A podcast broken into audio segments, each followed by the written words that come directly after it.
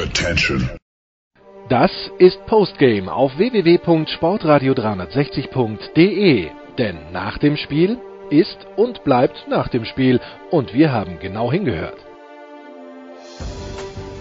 Nach dem 128 zu 122 von Ulm gegen den MBC spreche ich mit Michael Körner. Ähm, ein Spiel in Double Overtime, bei dem, glaube ich, der MBC 30 Würfe mehr hat als die Ulmer. Was reicht trotzdem am Ende für die Ulmer? Warum schaffen sie es?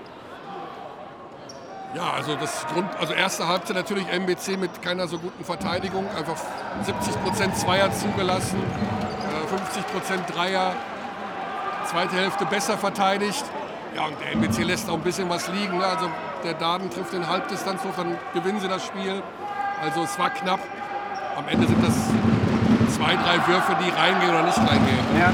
Charles Callison macht ein äh, Double-Double, glaube ich, wenn ich es richtig gesehen habe. Ein sehr, sehr gutes Spiel.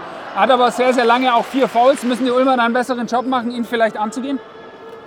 Ja, die Ulmer müssen sich schon auch vorwerfen, dass sie jetzt nicht wahnsinnig gut verteidigt haben. Ne? Also du spielst gegen den MBC und denkst, ah ja, das können wir in der Offensive gewinnen. Ne? Mir hat Jago auch defensiv nicht gefallen. Kellis muss, ich, muss man ein Lob machen, aber die zweite Hälfte hat er, glaube ich, durchgespielt.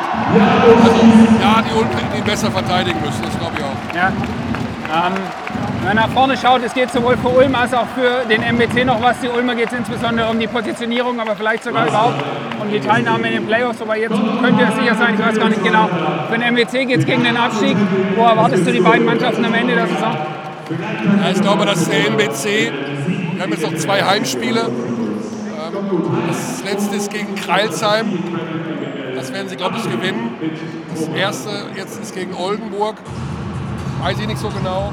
Aber ich glaube halt nicht, dass Frankfurt da noch. Also ich glaube eher, dass der MBC drin bleibt als Frankfurt. Wo erwartest du am Ende die Ulmer? Platz 6. Ja. Kann ich mir schon vorstellen. Sie spielen jetzt hier noch gegen Rostock. Genau. Äh, glaube ich, dass sie das gewinnen können. Ludwigsburg müsste, glaube ich, dafür gegen Chemnitz und gegen Rostock verlieren. Ja, ja, genau. Also es könnte Platz 6 noch werden, aber im Grunde ist es ja egal, ob du gegen Bonn, Berlin oder Berlin spielst. Ne? Ja. Ähm, Im Parallelspiel haben, glaube ich, die äh, Bonner ein weiteres Mal wahnsinnig überzeugt. Die Göttinger, die gerade München geschlagen haben, überrollt. Wie realistisch sind die Chancen für die Bonner wirklich in den Titelkampf ganz stark den Federhandschuh reinzuwerfen? Ja. Ich habe immer gesagt, du gewinnst nicht dreimal gegen Berlin oder dreimal gegen die Bayern. Und dabei bleibe ich auch. Also du gewinnst vielleicht ein, zwei Spiele, aber ich glaube, du gewinnst nicht drei. Also ich weiß es nicht, vielleicht klappt es ja auch, aber ähm, ich glaube, dass entweder Berlin oder die Bayern Meister werden. Eine letzte Frage an den Euroleague-Experten. Wird das Spiel in äh, Belgrad heute zu Ende gespielt oder was, was passiert dort? Ich glaube, es wird zu Ende gespielt. Ich habe gesehen, dass es, glaube ich, unentschieden steht gerade. Ja, genau, zur Halbzeit, ja. Äh, ich weiß nicht, wie, ob die Fans, wie sie sich verhalten haben, aber es scheint ja normal abzulaufen. Und ich glaube, es wird zu Ende gespielt. Ja. Okay. Ich danke dir.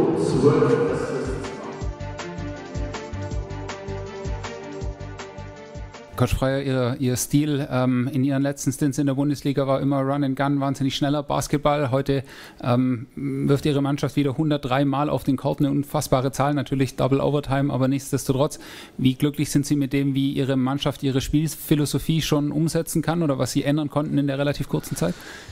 Es ist schön, dass das Run and Gun genannt wird, aber woraus resultiert dieses Run and Gun? Fragen Sie mal die Coaches der gegnerischen Mannschaft. Es geht natürlich nur mit dieser Art von Verteidigung, die wir spielen. Und wenn wir diese über 20 äh, Turnover ähm, generieren beim Gegner, dadurch, äh, das, das ist eigentlich der Schlüssel dazu, so schnell zu spielen, dass du Aggressivität und Intensität an, an Mann legst, 40 Minuten. Nur so kannst du das, das erreichen. Und das ist, das ist die Philosophie, die dahinter steckt. Ähm, das dass wir das jetzt schon so umsetzen, ist auf der einen Seite natürlich für Außenstehende ganz toll, aber wir machen noch immer sehr, sehr viele individuelle Fehler, die uns hier und da dann heute den Sieg gekostet haben oder auch in Ludwigsburg nach Verlängerung. Mm, aber dafür sind wir sehr, sehr kurz erst zusammen und ähm, äh, ich hoffe, dass wir trotzdem jetzt noch die Woche nutzen können, äh, den ein oder anderen Fehler abzustellen, dass wir dann äh, noch zwei Siege einfahren. Jetzt haben Sie die Geschwindigkeit und Intensität angesprochen. Gleichzeitig äh, spielt in Ihrer Mannschaft, glaube ich, der älteste Spieler der Liga mit Jamal Darden. Wie außergewöhnlich ist das, was er macht, wie viel er da Ihrer Mannschaft geben kann und, und ja, dass das einfach nicht auffällt, dass er teilweise 20 Jahre älter ist als seine Gegenspieler? Ja, er hat heute mit 14 Punkten, 10 Rebounds da ein, ganz gutes Spiel gemacht, auch viel Spielzeit äh, bekommen. Ähm, Insgesamt äh, weiß ich natürlich, welche, welche Mannschaften da zu mir passen äh, mit, mit 41 und wir haben äh, noch andere Spieler, die auch schon ein bisschen älter sind. Ist es umso schwieriger, das so umzusetzen, aber die Jungs machen das dafür sehr, sehr gut in dieser kurzen Zeit und ich hoffe, wir werden dafür noch belohnt. Coach Gavell, Sie haben sicher ähnliche ähm, Situationen in Ihrer langen Spielerkarriere erlebt. Ähm, wie viel Einfluss kann man in so einer Double Overtime noch auf eine Mannschaft nehmen als Coach oder wie viel kann man da noch verändern von außen? Also ist völlig egal, was, was, die, was die Spielerkarriere war. Das, das, das spielt keine Rolle. Äh, ich glaube, dass wir einfach uns in diese Situation nicht hätten bringen sollen. Wir waren ja äh, im dritten Viertel ähm, mit mehr als zehn Punkte vorne und dann haben wir das direkt mal verspielt. Ähm, das, ist, das ist einfach äh, das, was wir immer sagen, dass wir einfach nicht konstant sind äh, über, über die gesamte Strecke und so war das genau heute. Also wir waren ja, äh, wir haben uns beschäftigt mit miteinander, untereinander, mit unserer Offense, mit unseren Würfen, wer wie viel was macht. aber wir haben uns mit der wichtigsten Sache und das war unsere Defense nicht beschäftigt. Wir haben in den, wir haben vorher die Monate bessere Defense gespielt, jetzt geht es wieder Bach runter. Äh, wir erlauben über 88 Punkte im Schnitt und äh, das ist wieder das, was wir am Anfang der Saison gemacht haben und das muss man sofort abstellen. Von der äh, individuellen Leistung her stricht natürlich Karim Jallo hervor mit, mit sehr viel ähm, offensiven Output, ähm, sehr viel Einsatz, sehr viel Energie.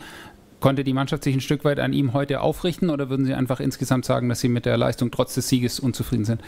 Schön haben Sie die letzte Szene gesehen, oder? Er ist im, im, Screen hängen geblieben und wenn Bruno Caboclo nicht den Block an Kleiben gemacht hätte, wer weiß was dann. Vielleicht hätten wir noch eine Overtime gehabt. Also wir sollen nicht nur immer deswegen auf, auf offensive Leistungen schauen und klar, er hat uns äh, getragen und hat uns geholfen, aber ähm, das ist jetzt nicht das, äh, wonach wir, wonach wir, worauf wir schauen. Jetzt äh, stehen wir kurz vor ähm, Ende der Saison. Playoffs sind ähm, wahrscheinlich, aber natürlich auch noch nicht garantiert. Ähm, wie, wie, viel können Sie jetzt noch ändern an diesen defensiven Themen, an der, an der Stabilität und Konstanz? Das suchen wir schon eigentlich die, die lange Zeit. Äh, mit dieser Leistung, so mit ähnlichen Leistungen wie heute, werden wir am Freitag nicht gewinnen und äh, deswegen ich hoffe, dass die Spieler das verstehen. Das war Postgame auf www.sportradio360.de. Versäumen Sie nicht die Big Show, jeden Donnerstag neu. Oder Wir sind Dirk, unser Basketball-Special und vieles mehr. Und besuchen Sie uns auf Facebook unter facebook.com slash sportradio360. Folgen Sie uns auf Twitter und abonnieren Sie uns auf iTunes.